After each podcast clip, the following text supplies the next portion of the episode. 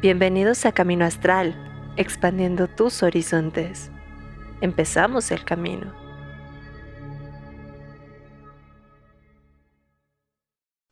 Por cierto, llegó un mensaje a Camino, no sé si lo viste. Mira, no lo he visto, Carly, ¿por qué? ¿Qué crees? Ah, estás muy ocupado. Estamos al aire. ¡Ah! Después de quemarnos. Pues vamos a leer ese mensaje después que terminemos y se los vamos a Buenas noches, ya estamos aquí en vivo en Camino Astral. Muchísimas gracias a todos los que nos están viendo. Con todo y que Carly lea los mensajes de, del grupo este, aquí en público. ¿Cómo estamos? Pues bueno, yo estoy como cada semana muy bien acompañado con Carly, que nos anda boicoteando. Ay, ¿cuál boicoteando? es que justo estoy abriendo la página para poder compartir el en vivo y veo que tenemos mensajes y por eso pregunté si ya vieron el mensaje porque yo no lo he visto. Además, hoy no es Carly, hoy es Alan Ramos. Ay, es que sigue siendo Alan Ramos por un rato, jóvenes. Me gusta más esta producción que la mía. Bien, tenemos también a Kat, que como cada semana está con nosotros. Hola, hola chicos, ¿cómo están? Y esta semana nos acompaña Eduardo Yogi Ternario. ¿Cómo estás, Eduardo? Muchísimas gracias por la invitación. Pues aquí estoy bien, la verdad me, me enfermé un poquito de la garganta y me sentía bien mal ahorita, pero dije, no, pues hay que hacer la transmisión porque es un tema muy, muy importante que todos hemos tenido contacto. Yo creo que es un tema súper difundido, más allá de la magia, más allá de la Wicca, más allá alguna vez hemos tenido contacto con, la yoga, ¿no? Hasta en los gimnasios, este, pues la dan, ¿no? Correcto. Bueno, vamos a empezar con lo básico primero. Cuéntame un poquito, porque todo el mundo, eso justamente ahorita lo que hablábamos, ¿no?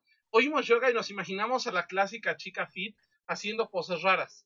Pero, ¿qué es realmente yoga? Digo, ya, ya nos decías tú hace rato, no es esta cuestión de, ah, sí, me voy a poner súper acá con el yoga. No, va más allá. Cuéntame un poquito. Mira, yoga, yoga viene del sánscrito yog, que significa unión. Entonces es como religión. O sea, eh, quieres que la religión viene de religar. Entonces, hay muchísimos maestros, muchísimos maestros que, que, van a tener su definición, pero la definición un poquito más laica, se podría decir, porque la yoga es laica, si bien hay yogas este, eh, como la que yo practico, shivaísta, que seguimos la yoga de Shiva, hay yoga, este, por ejemplo, este, esta Carla ahorita nos decía, ¿no? Que estuvo contacto con, los, con, el Vaishnavismo, mayor conocido como los Hare Krishna, que es, es, es, es, una yoga dedicada a Vishnu en su avatar Krishna, ¿no? Entonces, pero la yoga es una ciencia laica, laica, también por eso la agarra mucho Occidente, porque no te compromete con una deidad, pero sí te ilumina. Entonces, por eso la agarra mucho Occidente, pero a mí me gustaría definir a la yoga como la ciencia que, cuyo objeto de estudio es el hombre y la mujer, obviamente, el ser humano. O sea, ¿por qué? Porque van a haber yogas eh, como la Hatha Yoga, que van a, que, que ahorita que hablamos del Tai Chi, que son meditaciones que utilizan todo el cuerpo y que se ponen en tal postura para resonar algo en la mente. Los que practican magia, esto lo podemos ver también en, en bailes de Gurdjieff, Gurdjieff el cuarto camino, lo podemos ver en posiciones mágicas de Crowley, en el telema. Todo esto sale de, de querer con el mismo cuerpo, eh, más allá de, de objetos materiales, utilizar el mismo cuerpo para resonar algo interno. Entonces, cuando, por ejemplo, ahorita que decíamos, muchos yogis empezamos el día con el saludo al sol. El saludo al sol eh, eh, tiene 12 posturas por los 12 signos zodiacales y entonces, por ejemplo, empezamos, empezamos inhalando, bajamos exhalando, eh, subimos inhalando. Eso es para ir despertando, pero más allá de activar el cuerpo, más allá de empezar con la pila del mundo o más allá de empezar súper en un mood súper, ah, yo, este, súper, no sé cómo, cómo, cómo explicarlo, como súper alegre. Esto, ajá, como, como todo el mundo piensa que el yoga es la mejor manera como de, ah, sí, entonces con esto me activo y con esto, es más una cuestión más personal, ¿no? Más por lo que está explicando, más interna, vamos a llamarlo así. Sí, y, y, y tratamos más allá de despertar la, la alegría, la actividad o la energía, despertar la conciencia en nosotros. porque eso es lo que es sumamente importante en las asanas, pero nadie nos dice dos cosas. El punto focal, o sea, no estar viendo al pajarito mientras hacemos nuestra asana. El Ah. punto focal, hay, hay puntos focales específicos, me parece que se llaman rishis, y, este, y la respiración. Por ejemplo, en el, en, el, en el saludo al sol empezamos inhalando, luego en la siguiente postura exhalamos, para que a fin de cuentas llevemos, llevemos a despertar la conciencia. Entonces, si nosotros somos conscientes de nosotros mismos, es por ello que yo defino a la yoga como la ciencia que va a estudiar al ser humano. Porque ese es el objetivo, ser conscientes a través de la meditación, a través de los asanas, a través de, de- de oraciones, mantras, etcétera. ¿no? ¿ok? Ok. Oye, este, en algún momento eh, escuché que la, la yoga, eh, como esta frase de que la yoga no tiene un inicio, ¿no? O este, ay, ¿cómo era? Como el origen de la, de la yoga es infinito. ¿Sabes más o menos a qué se refiere esto?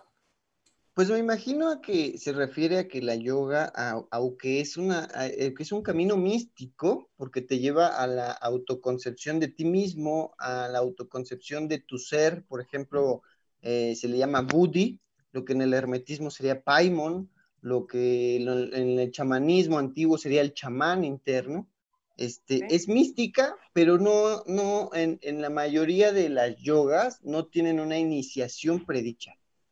En, las escuel- en las escuelas de yoga, por ejemplo, eh, de, la yoga que practica el, el Tíbet, el. Vajrayana, pues sí tienen iniciaciones, pero no sería tanto el yoga eso. Sí es yoga, pero sería yoga Vajrayana. Ujú. ¿Me entiendes? Entonces, pues me imagino que es eso, realmente, porque, porque uno puede practicar yoga ah, eh, eh, eh, no sabiendo nada de yoga, pero yo me imagino a qué es eso, porque, porque que no tienen iniciaciones. Por ejemplo, a mí me gusta mucho el, el shivaísmo, porque el shivaísmo de Cachemira, Cachemira es una región eh, como Alejandría en, en- en- en las religiones occidentes, que es un sincretismo de muchas religiones, y nace eh, el, el, eh, Avidia, me parece, que es un- son los seguidores de Brahma, nace el shivaísmo y nace el vaishnavismo, en los Hare Krishnas que mencionabas. Entonces, a mí me gustan mucho esos sincretismos de, de, de Cachemira, y principalmente el shivaísmo, porque te explica que es el camino que no tiene un camino. Que tú cuando ya sigues un camino, ya te fuiste por una verdad incompleta. ¿Por qué? Porque es como la masonería. La masonería te dice, tienes que ir escalando para ir encontrando la verdad. Pues sí, pero entonces la verdad que te ofrecen al principio es una verdad incompleta. Ok. Entonces, si la verdad es incompleta, ¿es verdad? Es un poco también, eh, es un poco también ese axioma del shivaísmo. Obviamente el shivaísmo se peleaba mucho con, con el brahmanismo, precisamente por eso. Entonces, el shivaísmo ahorita está en una, en una crisis en donde, si bien es una religión muy difundida por su antigüedad, eh, eh, muchos sadhus, muchos shivaístas, se no se le toma en serio porque practican el ascetismo y entonces vagabundean toda su vida. ¿Qué es el ascetismo? Disculpa. El ascetismo es eh, dejar todo atrás. Ok. Dejar todo atrás, dejar, eh, dejar de buscar cosas materiales, dejar de buscar incluso cosas espirituales. Es un poco sea, esta dejar cuestión que, que luego hacen de que eh, esta gente de que regala todo, deja todo y se pone a vagabundear, ¿no? Y se queda más con algo de ropa, algo de, de dinero para comer y hasta ahí, ¿no? Medio ermitaño el Exactamente. asunto. Ok. Ajá, exactamente, el ermitaño sería un buen, buen, buen ejemplo del, del ascetismo. Y Shiva era el, el, de hecho, se dice que el dios de la yoga, principalmente, si bien dijimos que era laica, pero el dios de la yoga, quien le enseña al hombre la yoga, es este, es Shiva. Shiva es el que nos enseña la yoga. ¿Por qué? Porque él es el asceta que trasciende, que trasciende. Entonces, en el shivaísmo se ve muy, muy parecido a Shiva con Buda o con Brahma. Simplemente cambian la, la, un poquito los axiomas, pero sería lo mismo. Ok. A eso Oye, me suena lo que preguntas. Tengo una preguntita. Eh, pregunta eh, que a mí se me hace como media interesante. Eh, mucho de lo que he leído también en cuanto a yoga y meditación fue en el libro de magia de Aleister Crowley, que intenta como explicarlo de una forma muy fría y racional, pero nunca había tenido como la oportunidad de hablar con alguien que realmente practicara yoga como tal, para ver qué tanto se acercó Crowley en su visión de la meditación y del yoga. Es, es un poco paradójico porque la yoga, la, la esencia de la yoga es practica, haz. O sea, haz, no leas, no, no te estanques en tus lecturas, no te estanques en lo que sabes, no, haz. De hecho, eso es el principal, hablando del Vaishnavismo, eso es el principal axioma, la devoción, los actos devocionales, y ya poco a poco eh, la deidad o poco a poco tu, tu buddhi te irá centrando por el verdadero camino, ¿no? Pero sí, o sea, Crowley trata de, de sacar lo místico de la yoga, porque hasta cierto punto el occidente dice, ah, pues es que yo practico yoga para relajarme, porque tengo un trabajo muy estresante, el cual es como si practicáramos, este, no sé, o sea, es como lo que pasa actualmente con las carreras universitarias. No, pues yo estudio esto para, para, para el cash. Ah, para ganar Entonces- dinero. Ah, Exacto, entonces, pues te vas a, te vas a llevar una decepción a través de los años. Es eso, así lo mismo la yoga, o sea, y, y Crowley trata de también hacer eso, o sea, eh, en primera, desmitizar, desmitizar viene de, de- de- de quitarle el mito, de, de- de- de desmenuzar el mito para extraer la metáfora de ello. Entonces, extrayendo la metáfora de ello, podemos ya más, más, más simplista absorberlo. Pero aquí entramos, como lo dije en, en, en, en el principio, en una paradoja, porque si tú lo absorbes, aún así ese conocimiento está frío, porque no lo has practicado. Es por ello, yo he tenido mucho contacto con la magia ceremonial, muchísimo contacto. eh, también he tenido contacto con la masonería, con varias escuelas iniciáticas. Y la, y, pero el camino que más a mí me ha servido para conocerme a mí mismo, como dice Delfos, y conocer a los dioses, es la yoga. ¿Por qué? Porque la yoga te dice, haz. Yo cuando empezaba esto, eh, muchos maestros te dicen, es que pon tu mente en blanco. Yo decía, ¿cómo fregados hago eso? Ujú. O sea, no puedo, o sea, es como no pensar. Entonces, pero lo hacía, trataba de. Y eso tratar, ese tratar que te dice la yoga, haz, por ejemplo, el, el, el, como decíamos anteriormente, el saludo al sol, pues obviamente tú puedes saber o no que te da conciencia. Y tú lo puedes eh, desglosar muy bien en un libro, como lo hizo Crowley, pero, sin, pero al hacerlo, es realmente eh, resuenas la conciencia. Aunque tú no sepas nada, pero ese, ese, ese, ese acto de empezar el día con un propósito te va a dar eh, esa conciencia. Entonces, pues eso es lo que busca la yoga realmente. Entonces, no, no tanto el conocimiento, sino el, la, práctica. La práctica, entonces, pasa como en todo escuela mística, en toda escuela esotérica, en donde el- el ritual, la práctica, va a ser el colchón para la teoría.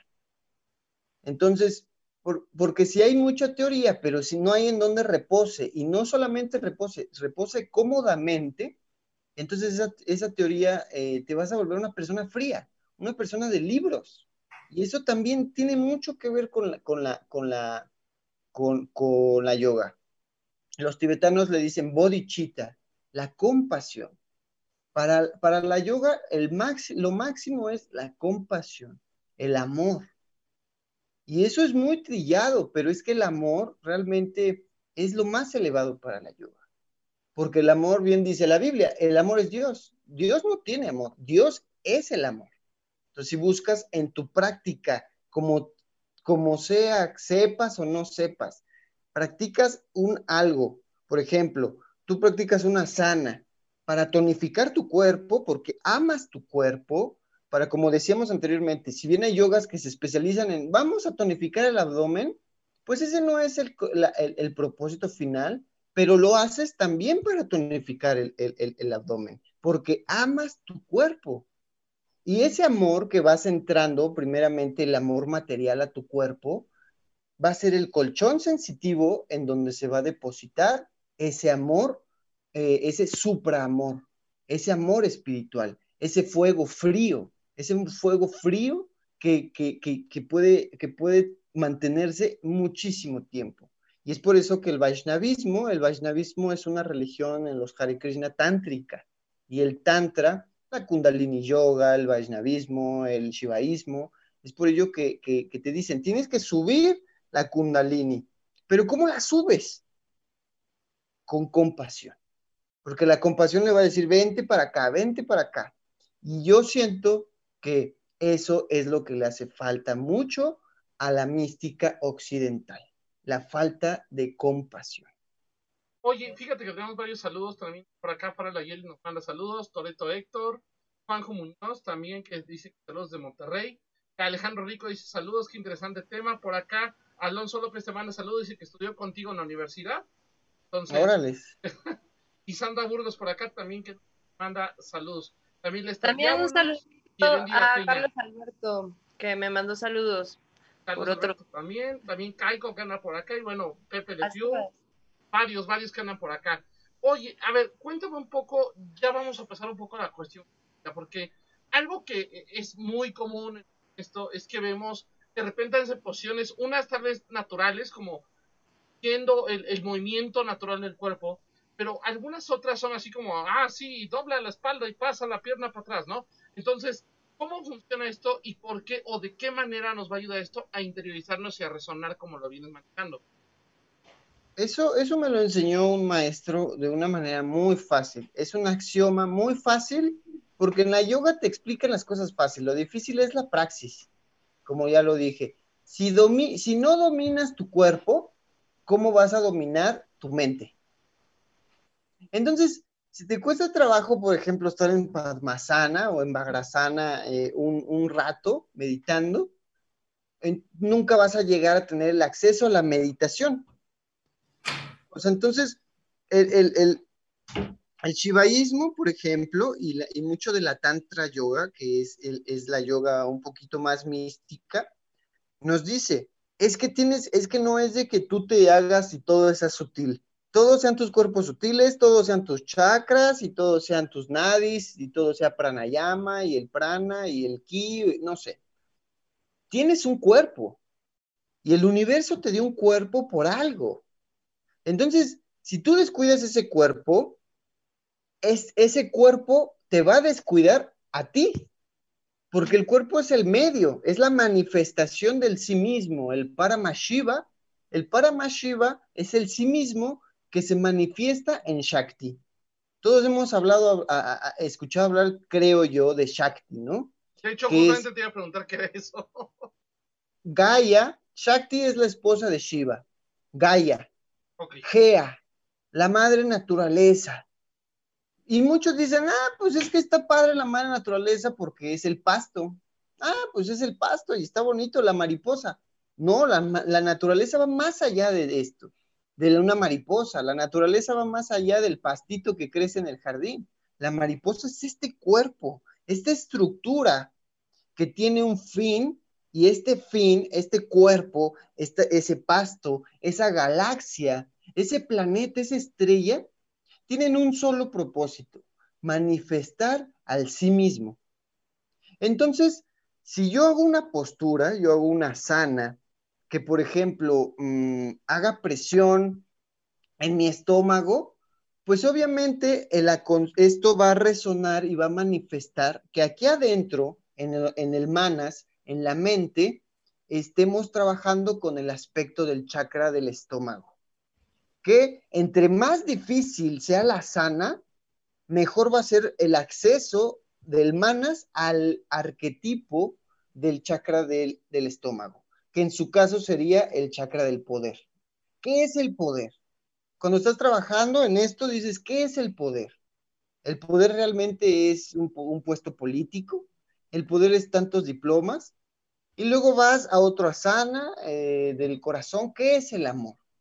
Todos estos siete aspectos que creo que se fundamentan las grandes asanas, las asanas más conocidas se fundamentan en ejercer eh, resonancias físicas para atraer el arquetipo mental de nuestros siete eh, chakras, que son pues simplemente eh, lo que somos, lo que deseamos, lo que podemos, lo que amamos, lo que expresamos, lo que pensamos y lo que comprendemos. Entonces, en este caso muchas veces pasa que la gente se imagina los chakras y ven este clásico dibujo con todos los chakras puestos. Pero en sí el chakra es un punto de energía. ¿Cómo definir esto el chakra? Es que mira, energía, primeramente para definir chakra, hay que definir qué es energía, porque energía es un término occidental que es sinónimo de prana. El chakra es un vórtice, es un vórtice de prana ocasionado por la intersección de los tres nadis fundamentales, que es Sushuma, Ida y Pingala. Entonces, uno es prana frío, otro es eh, prana caliente. Entonces, en el planeta Tierra, cuando dos aires, uno frío y uno caliente, se juntan, crean un remolino. Entonces, ese remolino es los chakras que tenemos. Ahora, ¿qué es el prana? ¿Qué es la energía? Físicamente, la energía eh, es todo aquel que va a ocasionar trabajo, eh, la energía es todo aquello que ocasiona un movimiento. Y el movimiento es el, es el arquetipo del tiempo. Y la vida se subyace del tiempo. Entonces, hay dos tipos de energía. Esto en el cristianismo serían las dos Marías, la María Magdalena la prostituta y la María Magdalena la amante perdonada, que en, el, en la yoga o en el shivaísmo serían Shakti y Parvati. A una se le ofrecerían orgías y a otras se le ofrecerían flores. ¿Por qué? Porque hay dos tipos de energías principales. La física, que es, que es la que nos digo, ¿no? la vida física, la vida que termina, un león devorando a su presa, que es salvaje, y la vida interna, que es un poquito más que busca la, la estética, que, y qué es aquello que, que origina el cambio interno. ¿Qué es aquello? ¿Qué es el prana? ¿Qué es el ki? Que ocasiona eh, el movimiento continuo eh, dentro de nosotros, la conciencia. Entonces, el prana es la conciencia, porque la conciencia va a originar nuestros pensamientos, la conciencia va a originar nuestros sentimientos, nuestros carmendrillas, nuestros nanendrillas, nuestros pranas. Entonces, una vez que te absorbemos este prana, esta conciencia a través de nuestro ejercicio pranayámico de respiración, es, es, este, es este acto ahora de enfocar estos dos aspectos, positivo y negativo, de la conciencia del, del ser en el primer chakra, en Muladhara. Ah, entonces, ¿qué es eh, yo? El ser, el ser sensible, tengo un aspecto positivo, un aspecto negativo y lo desbloqueo con el aspecto neutro del Nadi Sushuma, del Nadi del medio, lo desbloqueo porque en la capacidad neutra hay una, hay, hay, hay vipassana, que vipassana significa ver las cosas como son y no como las quieres ver. Entonces se te eh, eh, desmitiza, le quitas el mito, le quitas el simbolismo al ser. Ok, yo ya sé qué es el ser. Ahora voy lo mismo con el deseo, el chakra de los, atrás de los genitales. Aspecto negativo, la lujuria. El aspecto positivo, el candor. Entonces, y de eso va a haber un aspecto neutro que es inexplicable con palabras y eso nos va a, a, desmitizar y vamos a ver lo que es el deseo realmente. Que el deseo no es malo. El deseo, nos dice Buda, el deseo no es malo. El deseo es el apego. Ahora nos vamos con el chakra del poder. ¿Qué es el poder realmente? Nos vamos con el, con el amor, nos vamos con la expresión y así poco a poco. Obviamente, mm, eh, los antiguos yogis nos pusieron a, estos chakras metafóricamente en el cuerpo, pero no es que estén ahí, ahí solo. El chakra del poder está en la panza, pero también está en tu uña, en tu pelo, en tus ojos. ¿Por qué? Porque todo lo puedes hacer con esto. El chakra del deseo está en tus pies, está en tus manos. que fue una forma de hacer que la, que la gente lo, lo vamos a llamarlo de esa manera. Exacto, porque como les dije, o sea, si, si, si bien el, el aspecto, por ejemplo, del amor, el aspecto neutro del amor es inexplicable, uno como, uno como maestro de yoga dice, o sea, ¿cómo le hago para que mis alumnos más o menos, eh, pues comprendan esto? Pues a base de la metáfora. Eh, y esto lo hacen todas las escuelas místicas esotéricas, ¿no? El símbolo. El símbolo para que, como les dije, el símbolo para que en él repose, repose el, este, la teoría. Entonces, por eso vemos eh, después del tumo, en las yogas de Naropa, vemos que el después es el Gyulu, yoga Gyulu, que es la yoga de los cuerpos ilusorios. Entonces, muchos dicen, me estás hablando de ilusión. La ilusión a mí me han enseñado que es mentira. ¿Por qué? Y no es mentira. La ilusión del Gyulu, estamos hablando más de una imaginación. Y los que practican magia, los que practican yoga, los que practican telema saben que muchas veces la imaginación es el conducto para la voluntad.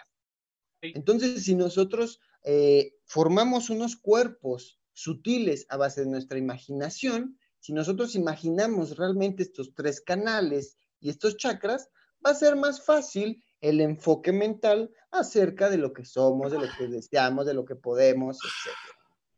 Ya regresó Carly, que, estaba todo estresada porque no la dejaban entrar. Pero bueno, oye, por acá tenemos varias preguntas. Por aquí Javi Bravata manda saludos a Carly. Y pregunta una cuestión, dice, escuché la historia de Paramashana Yogananda, en la que al regresar de una meditación sabía que su vida regresó solo a despedirse de sus discípulos y al iluminarse decidió el momento de su muerte. ¿Es cierto esto? Pues aquí entra mucho el escepticismo o, el, credulismo que tenga cada quien, ¿no? O sea, eh, eh, una de las yogas más profundas, uno empieza la yoga de una manera física, un poquito más light, y uno se va dando cuenta que la meditación se va cada vez poniendo más y más y más profunda. Entonces, pues es como Jesús, ¿no? Que dicen, es que regresó en gloria para, para decirle, ¿sabes qué? Soy Jesús, toca mis estigmas, estoy aquí, soy tu maestro. Entonces yo creo que es eso, eh, eso es lo que trata de Ananda, ¿no? La yoga de la transferencia de conciencia. Porque lo que, eh, uno de los propósitos de la yoga es ser autoconsciente. Y uno cuando se hace autoconsciente plenamente, puede eh, ver, puede ver, y más allá de puede ver, puede sentir, esto es la raíz del tantrismo, que la conciencia no deviene del cuerpo, sino que el cuerpo manifiesta esta misma. Pero la conciencia no viene del cuerpo. Entonces, si la conciencia no viene del cuerpo, la conciencia no es el cuerpo, entonces podemos ver esto, ¿no? la transferencia de conciencia. Esto, esto es lo más elevado de la yoga tibetana la yoga de transferencia de conciencia. Y es que imagínate, transferir tu conciencia, esto es la clave de la inmortalidad. Esto es la clave de, esto es la clave de la trascendencia más allá del samsara y reencarnaciones. De hecho, es mucho de lo que maneja la propia, bueno, la propia filosofía tibetana, ¿no? Varios han dicho que, bueno, incluso es muy común encontrar, eh, y hay notas de eso, monjes que los encontraron meditando porque murieron meditando este, y, lograron trascender, ¿no? Incluso por ahí hace poco se encontró uno que estaba en tan buen estado que no sabían cómo había logrado estar, conservarse tanto, ¿no? Digo, a pesar de las condiciones de físico, etc., había logrado conservarse tanto. Oye, por acá Julita solo nos pregunta que qué tan lejos llegar en esta práctica con la mentalidad que tenemos que es un poco lo que hablábamos hace un rato. Es, eso, eso, ¿qué tan lejos se puede llegar? Es es qué tan lejos puedes desaprender las cosas falsas que te han inculcado. Porque vemos en la alquimia, nos dicen el nigredo. En la masonería nos dicen la cámara de reflexiones. En la magia ceremonial nos dicen la goetia. Estos primeros pasos que nos vemos en no, no, no, todos queremos empezar y, ay, la florecita y la actividad bien padre y, ay, qué chido, la luz, yo voy a buscar luz. No, es empezar con, ¿qué onda? ¿Qué eres? Bien dice Jung, no vas a lograr nada fantaseando en la luz, sino haciendo consciente tu oscuridad. Claro. Entonces, ¿qué puedes lograr? ¿Qué tan lejos puedes lograr? Es precisamente primero una cosa que es lo anteriormente de los monjes que se mueren meditando. Si ahorita con la situación, con la situación pandémica, nos enfermamos de X o Y, nuestro chip automático es ir al doctor para que nos sanen. Pero ¿para qué quieres seguir viviendo? ¿Quién sabe? Pero yo sé que la muerte es mala. Pero ¿qué maestro espiritual se muere de viejo, ya senil? Moisés se fue a morir al monte Sinaí. Enoch, dicen que ni siquiera murió, trascendió. Un Rinpoche tibetano, como, como dice Rich, no muere de viejo, de enfermedad, y ah, ya, ¿sabes qué? Ya no puedo más y se muere de senil y no sé, ¿no? Se mueren meditando porque dicen, ¿sabes qué? Hoy es mi hora. Eso es lo primero que te va a determinar qué tan lejos quieres llegar. El primer chakra, el muladhara. El primer y último paso,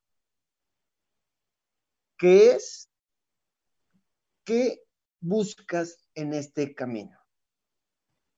Si buscas que eh, voy a manipular las energías para que X o Y, bueno, pues está bien, pero no vas a llegar muy lejos. Está bien, está bien. Yo no digo que esté mal. Está bien porque es tu, es tu vida, es tu vida y tú decides qué hacer con ella. Pero en la pregunta en función de qué tan lejos quieres llegar, es como nos dice el telema, va a determinar, va a ser determinado por tu voluntad. Y esa voluntad que nos dice la yoga que tiene que ser eh, eh, eh, subyacente la vacuidad, la compasión de, la informidad y de la compasión de la bodechita. Y mucho de lo que dices, o sea, me acuerdo que al principio del programa dijiste que uno de los grandes objetivos de los significados es unificar y ahorita con todo lo que nos has estado contando, pues me tiene mucho sentido porque por ejemplo, cuando nos estás hablando de cada uno de, los chakras, pues dices, es, es unificar eso bueno y eso malo. Es unificar el para qué vives y para qué mueres. O sea, ya, ya me tiene como todo el sentido del mundo, entonces, por ese lado, muchísimas gracias. Y la pregunta que tengo em, es más bien para quitar un gran mito que creo que se ha expandido en, los últimos 20 años más o menos en Occidente de qué es el tantra, porque ahora todo el mundo lo relaciona con, ay no, pues practica tantra para tener buenas relaciones sexuales. No, es que toda la, ajá. toda la magia sexual es tantra. Entonces me gustaría entrar en ese tema porque sé que es algo mucho más profundo que eso y que eso es nomás ver como lo banal de la situación, sí. Sí, es que el tantra, el tantra es un camino. Buda enseñó los sutras y los tantras, pero los tantras eh, son muchísimo, muy antiguos. El shivaísmo es un tipo de tantra. El tantra se relaciona con el panchamakara, el kama sutra que dice Rich, el kama sutra es el kama, kama es el dios del deseo y el sutra. Sutra sería como sabiduría, como la sabiduría del deseo, porque viene el deseo no es malo. lo malo es no saber canalizarlo y como no lo sabes canalizar, te vas en la lujuria, en el apego, en cosas así, ¿no? Pero el tantra va más allá. El tantra es una, es un, es un, es como una división de la yoga, es como hablar de politeísmo o monoteísmo que no estamos hablando si bien teológicamente de, qué consisten las religiones, las religiones en específico, pero sí estamos teniendo una característica del pensamiento teológico. Ah, es monoteísta, cree en un Dios, como las creencias judio-cristianas, Akenatón, etcétera, ¿no? Politeísta, pues son eh, muchos dioses. Es así el Tantra. El Tantra nos explica principalmente que todo es una vía a Dios todo es una vía a Dios. Este vaso una lámpara, el escritorio. Que por eso yo les decía que el shivaísmo es un axioma muy bonito en mi caso. ¿Por qué? Porque no necesita templo, no necesita ni siquiera altar, no necesita ni siquiera ofrendas, porque todo es un medio a Dios. Y como dice Kat, es que todo es una unión. Religión quiere decir religar. Yoga quiere decir unir. ¿Pero unir qué? Unirme yo con transferencia de conciencia. ¿A qué la voy a transferir? A el exterior. Nada más hay dos cosas que para los israelitas lo representaban con Jaquim y Boaz, que era, si tú no sabes qué son estas dos cosas, no puedes entrar al templo. Se te deniega. No puedes, no le vas a entender. El templo es símbolo de la verdad. En el yoga, ida y píngala. Si no comprendes estas dos cosas, no vas a entrar a Sushuma nadie. ¿Qué son estas dos cosas? El ser y el no ser. La conciencia y la no conciencia. Dime algo que no sea, que no entre en esas dos cosas. Yo creo que ni siquiera lo podríamos concebir. Entre el ser y el no ser. El tantrismo, hablando de, de sexo, de sexualidad, el tantrismo puede fusionarse con una lámpara, con una hoja eso va a ser. Porque tú cuando te fusionas con esa cosa, ya no eres ni, ni estás percibiendo el no ser. Hay otro ser que no es ser, ni tampoco no ser. ¿Qué es esto? Bueno, inexplicable para con palabras, ¿no? Solamente la sensación mística puede desarrollarlo. Pero entonces, cuando yo estoy con mi consorte, Así como les dije, es que yo cuando hago una sana y hago presión en mi estómago, mi mente está canalizada en el, en el chakra del estómago. Si yo estoy penetrando a mi consorte en una meditación como lo está este Buda con su consorte, ¿qué hay? ¿Qué, qué, qué es símbolo de la penetración del coito? De fusión, de unión. Me estoy uniendo con un consorte.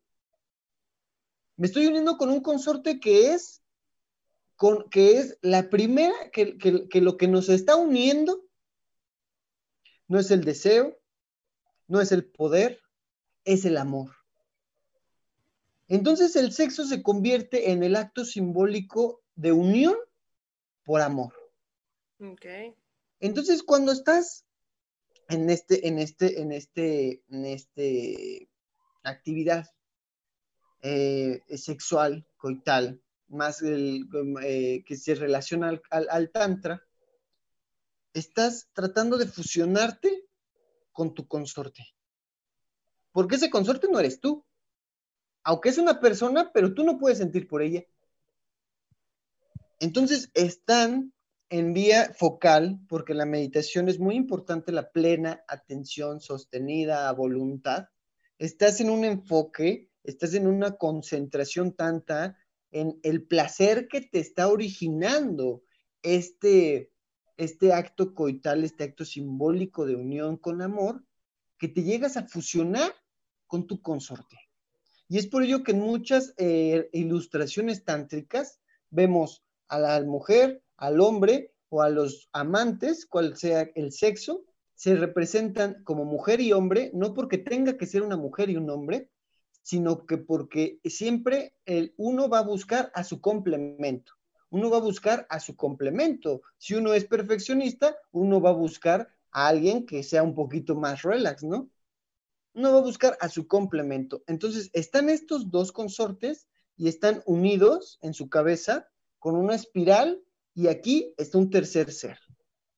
Eso es lo que nos dice la Biblia. Dejarás a tu padre y a tu madre para volverte uno con tu mujer.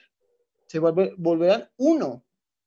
Eso es lo que nos dicen el primer milagro de Jesús que sucedió en las bodas de Caná. Las bodas, en una unión. En esta unión es cuando se transforma el agua en vino. Es cuando se, vislumbra la quinta esencia. Pero el Tantra es eso principalmente. Hablando de, de prácticas este, se me fue el nombre de, las prácticas sexuales. Este, pero hablando de esas prácticas, bueno, ese es el propósito, pero el Tantra es eh, precisamente la fusión, la fusión del ser con el no ser. Y es por eso que el Tantra, ¿cuáles son las principales yogas tántricas? La Kundalini Yoga, que practican muchos maestros del psiquismo, eh, el Vaishnavismo, eh, devocional a Hare Krishna, el Shivaísmo, el, el Vajrayanismo, todas esas buscan principalmente eso, la transferencia de conciencia a la naturaleza. Entonces la naturaleza, Shakti y Shiva, se vuelven uno. Entonces, si uno se rinde a la naturaleza, por amor a ella, la naturaleza se rinde a nosotros. Y es aquí cuando nace la verdadera magia. ¿Por qué? Porque si la naturaleza está dentro de nosotros y nosotros lo sabemos, nosotros vamos a chasquear los dedos y la podemos modificar. Pero no es nuestra voluntad, sino por la voluntad divina, ¿no? Oye, y una pregunta a todo esto, bueno, ya ahorita estuve ¿cómo puedo empezar a practicar yoga? Porque mucha gente de repente es como de, ah, pues sí, voy a, mi gimnasio justamente más cercano y empiezo a practicar yoga, ¿no? Y bueno, yoga es sí, y vamos a tonificar el abdomen. No es eso.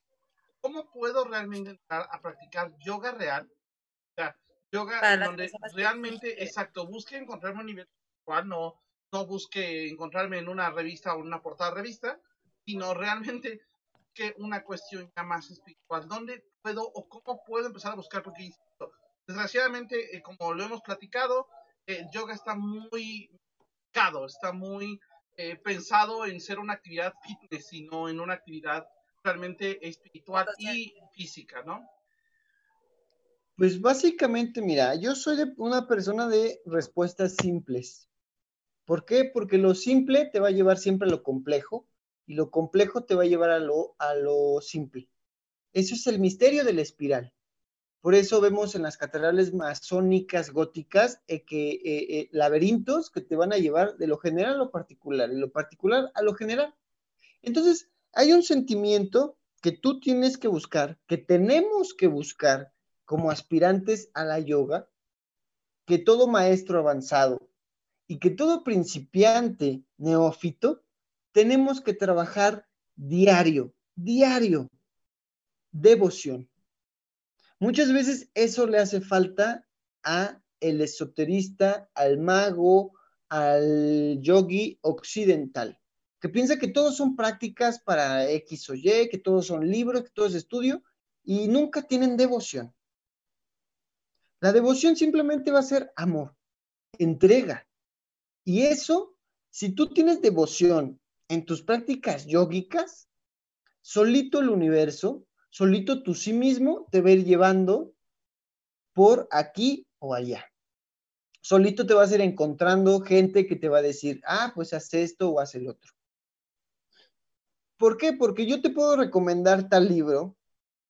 Yo te puedo recomendar, por ejemplo, eh, eh, citando ahorita unos pocos libros, a Abhinavagupta, a Abhigupta, los Shiva Sutras, eh, el, el, Tantra Loka. Esos son los libros que te van a enseñar eh, qué es Shiva y qué es la yoga de Shiva. Ok. Pero si no la practicas o no tienes devoción, ¿ah? Se va a quedar como una práctica más, como si aprendieras a cocinar, como si aprendieras a un taller más. Entonces, ¿qué hay que hacer principalmente cuando nosotros eh, empezamos yoga a despertar un candor, a despertar una devoción, a despertar una entrega total a la práctica. Si bien yo trato de enseñar una yoga laica, ¿sí? Pero la clave, la clave es devoción a Dios. Y esto está súper trillado y puedo sonar como un religioso más. Pero es que eso es la clave. ¿Por qué? Porque si tú te entregas a Dios, Dios te va a entregar a su Hijo primogénito, a Jesús, a que dé la vida por ti. te va a entregar a Ganesha, que Ganesha es la riqueza, lo dulce, lo hermoso, el arte. Entonces, lo principal es que nosotros nos entreguemos devocionalmente hablando a Dios, que busquemos en amor. Y es que, ¿cómo, ¿cómo me voy a entregar a Dios? Pues simplemente acuérdate los detalles que tenías con tu pareja, ¿no? ¿Qué tenías que hacer para conquistar, para, entre, para que sepa ella o él que le amas, para que él te ame? Pues dedicarle tiempo, estudiarlo, ver sus características, eh, eh, meditar todas las mañanas, todas las noches. Es eso simplemente. Nadie nos enseña a amar, pero todos hemos amado. El chiste es, como lo vimos en todos los chakras, canalizar nuestros siete y, nuestros, nuestros siete principales sentimientos a qué? A, Dios, a Shiva, a Krishna, a Vishnu, a, incluso eh, a, dioses nórdicos, a dioses cristianos, a santos, o sea, es indiferente el nombre. A Dios decía, a mí no me interesa el nombre, a mí, a mí me interesa que tú me, adores a mí. A mí no me interesa cómo me llames. Y es por eso que en la Biblia y es por eso que en tantos libros a Dios, se a Shiva, uh, Shiva tiene muchísimos nombres. Pero el que tú busques en una actividad, en que tú hagas, ¿por qué? Porque si tú estás con tu pareja y te le dices, te amo, te amo, pero nunca haces nada por ella, la pareja va a decir, oh, pues estás muy padre y eres bien verbo, pero no veo, no veo resultados es así mismo Dios. Pues mi estimado, muchísimas gracias por, por esta información. Creo que, si no, bueno, por lo menos a mí sí me diste un giro de 360 grados de lo que yo tenía de, de idea del yoga. Entonces, pues ya por ahí también de repente tenemos, creo que hay otro programa pendiente de también después, más adelante, para, para hablarlo un poquito más a fondo. Y bueno, vamos con dos cosas. Una, queríamos hablar de una cosa que ahorita está dando mucho talk. ahorita se dio el, y aclararlo, porque la verdad es que creo que es una cosa medio boba, pero que creo que es necesario. Kat, ¿lo cuentas tú, lo cuenta Carly o lo cuento yo? ¿Quién dice? Pues, no sé. ok, me la aviento. Pues, si quieres, cuéntalo y ahorita eh, me aviento así como eh, una explicadita de otras perspectivas y todo. Ok, bueno, por ahí se soltó esta cuestión de unas brujas que, eh, o sea, fue aquí ya hasta involucraron política porque son unas brujas que al enterarse que Trump quería minar la luna, dijeron, ah, pues vamos a echarle a perder la cosa para que no pueda tocar a la luna, y se les ocurrió maldecir a la luna, cosa que fue una, sí, una bobería, pero la cuestión es que andan diciendo que la luna se siente rara, andan diciendo que estas mujeres enfermaron, incluso murieron por esta cuestión. Digo, es un este coven de baby witches, que es gente que va empezando en esto de la magia y que regularmente busca la magia en cuestiones en línea, lo cual no está mal. El problema es que nadie les enseña a filtrar qué puede ser peligroso o qué no puede ser. Y que es simplemente eh, de hecho, creo que hasta cierto punto también se relaciona mucho tanto con este programa como con lo que hemos estado diciendo en casi todos los programas.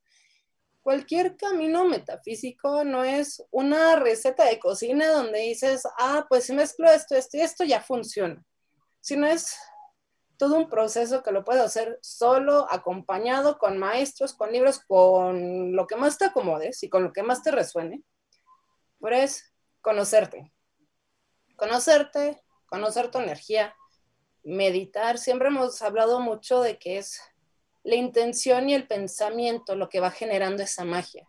Y si no sabes controlar tus emociones, tus pensamientos, y no te puedes concentrar dos segundos, ¿cómo quieres lograr algo así? O sea, vivimos en una época donde lo que nos sobra es información. Y creo que el usarlo nada más para llamar la atención. Llamar la atención y ser, oh, sí, me siento la bruja toda poderosa está mal porque te estás perdiendo, te estás llenando nada más de puro ego y ninguna de estas tradiciones se trata de eso.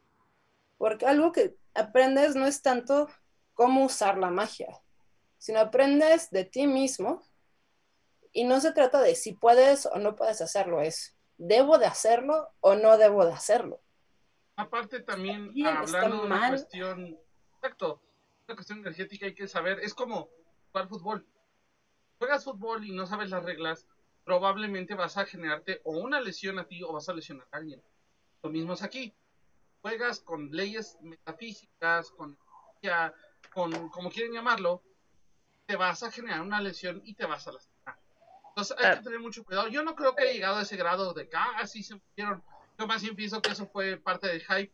Sí creo que les hayan pasado alguna cuestión de que se enfermaron, de que algo les pasó mal, de que a lo mejor después una lectura de tarot que hicieron el día siguiente y ya no les funcionó, pero sí hay que tener mucho cuidado porque esto desgraciadamente, esta cuestión de tanta información, ahorita pones el, el, el hashtag eh, Witch Talk en, te sale un montón de rituales que no siempre son los mejores, los más sanos. Antes de hacer cualquier ritual, así se los recomienda el vecino, la mejor amiga, lo que sea. Investiguen, si van con su energía, si va con ustedes, les va a dar el objetivo que realmente están buscando.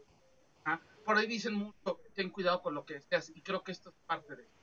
Justo, y también saber cómo, cómo vas a hacer las cosas, ¿no? Este, esta parte donde sí son baby witches y lo muestran a toda honra, este, sí, es como, ¿por qué tienes que llegar a un punto donde tu necesidad sea maldecir? O sea, ¿en, qué momento eso va a ser una cuestión benéfica? ¿Hacer algo que tiene que ver con lo malo en maldecir? ¿En qué va a venir el bien? ¿No? Si eres una buena bruja, brujo, lo que quieras, sabes que la intención es lo que va a generar eh, la multiplicación de la energía, ¿no? Entonces, si te vas a ir por el lado negativo, ¿qué esperas? ¿No? Pero bueno, tranquilos, la luna sigue bien. Se sintieron algunas energías. No creo directamente que sea la luna, pero sí creo que la conciencia de todas las personas que empezaron a este, saber de este tipo de tema, ah, pues palabra primero, principal, maldecir. Maldición, luna. Oye, luna nueva. Ah, se, ha de sentir diferente. ¿Por qué? Porque también lo sabes a nivel consciente, ¿no? a, nivel, a nivel energético, espiritual, no es como que la luna diga, hijos de su madre, me la aplicaron, ahora toma. No, no, pues obviamente no. Ajá, son, en dado caso, son entes que están en otro nivel, están en otras preocupaciones y que lo de menos es si uno los mata. Y también algo que me gustaría decir es, ¿por qué decides empezar con la brujería? O sea, para mí siempre fue conocerme a mí, conocer lo divino, conocer todo el mundo que nos rodea. Y creo que hoy Eduardo nos lo explicó muy bien y muy bonito en el programa. De hecho. Porque no solo nos habló de yoga, nos habló de yoga, nos habló de cristianismo, nos habló de masonería y todos esos caminos, ¿en qué se basan? En conocerte, en conocer cuál es tu objetivo aquí, qué le debes a lo divino, qué le debes a tus prójimos, y pues si no empiezas estas, estos caminos espirituales con eso en mente, con el quererte conocer, no es para ti esto. O sea, si lo que buscas es poder y fama, búscalo en otro lado. Correcto. Sí, sí, sí. Pero bueno, pues, ah, sí. Ah, bueno, nosotros ya nos vamos. Vámonos rápido con saludos astrales. Carly, saludos astrales. Saludos astrales a un montón de personas que estuvieron saludándome, Javi Bravata, Ricardo Sosa, Citlali Mejía, Luna Fermo, eh, Jero Rodríguez, Sandra Santana, Mar Juárez. Un saludote, este, un saludote a Alan Britus, un saludote a Jake que me desconectó mi internet y que me hizo... Pero gracias por los chats. Y este, pues un saludote a todos los que nos están escuchando por Spotify y por los demás este, pues medios que tenemos. Y muchísimas gracias, Eduardo, por estar en el programa. No sé si quieras decir algo, este, no sé, que, que quieras. mandar saludos astrales. Saludos.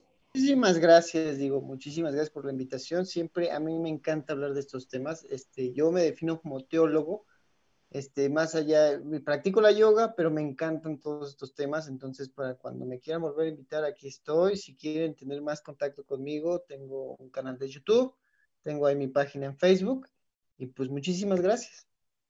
Gracias a ti, Eduardo. Eh, eh Kat, saludos astrales. Saludos a todas las personas que nos estuvieron viendo, a todas las personas que nos van a escuchar. La verdad, cuídense mucho, los queremos y es un placer tenerlos aquí. Eduardo, muchísimas, muchísimas gracias por estar aquí con nosotros. Estuvo muy buena la plática, creo que quitó muchas dudas, muchas cuestiones y como dijiste, es unir y hacer. Exacto. Entonces, muchas, muchas gracias.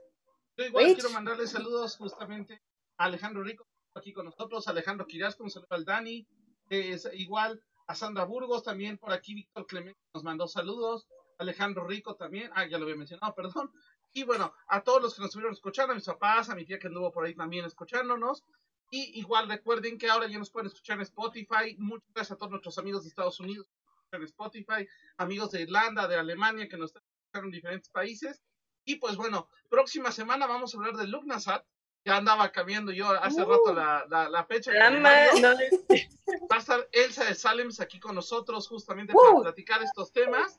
Y bueno, pues también para hablarnos un poquito por ahí de un par de proyectos que tiene. Igual Carla HM también ahorita nos manda saludos desde Torreón. Bueno, muchísimas gracias a todos los que nos escucharon. Recuerden, la repetición la pueden oír en Spotify, en nueve plataformas de podcast indistintos. No puedo aventar todas, pero sí en Evox, que ya saben que ahí estamos siempre. En Radio Public, en iTunes, en los iPod, los podcasts de iTunes, Google, Google este, Podcast. Bueno, me podría aventar la lista, pero no me la sé completa. Entonces. un pues, saludote. Ah, un saludote también. Bueno, vámonos, vámonos. Esto fue el Camino Astral. Nos estamos viendo la próxima semana. Bye, bye. Por hoy hemos terminado, pero recuerda que la próxima semana podrás escucharnos en nuestra fanpage vía Facebook Live. Camino Astral, expandiendo tus horizontes.